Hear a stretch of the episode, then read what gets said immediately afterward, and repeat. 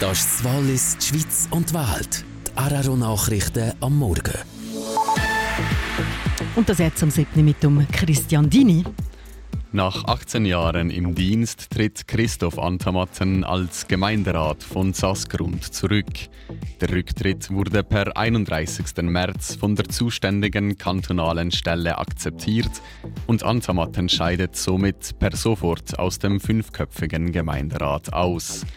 Pius Zurbrücken wurde als Nachfolger ordentlich an die nächste Gemeinderatssitzung eingeladen. Wegen der Berichterstattung zur Übernahme der Credit Suisse durch die UBS ermittelt nun die Bundesanwaltschaft. Vor zwei Wochen wurde bekannt, dass die CS übernommen wird. Kurz vor der Medienkonferenz des Bundesrates waren Informationen an internationale Medien durchgesickert. Jetzt beschäftigt sich die Bundesanwaltschaft damit.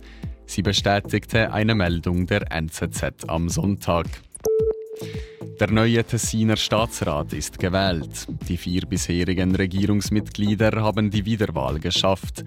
Die meisten Stimmen erhielt Christian Witta.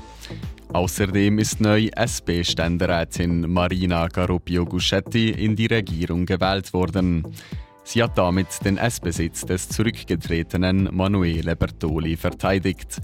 Garoppio Guschetti ist erst die vierte Frau in der Tessiner Regierung.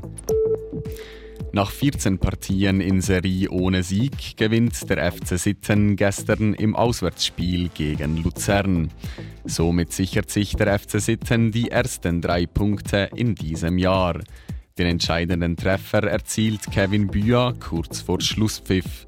Er sagt: ja, Ich denke, dieses Tor bringt mir äh, Vertrauen und äh, der Mannschaft zu, zu helfen. Heute ich bin zufrieden mit mir. Äh, mit der, der Mannschaft zu helfen und drei Punkte am Ende ist perfekt. Mit dem Last-Minute-Sieg überholt der FC Sitten den FC Winterthur und ist nicht mehr Tabellenletzter der Credit Suisse Super League. Am Samstag geht es für den FC Sitten in der Meisterschaft mit einem Heimspiel weiter. Die Walliser empfangen im Turbio Genf Servet zum Roman Derby.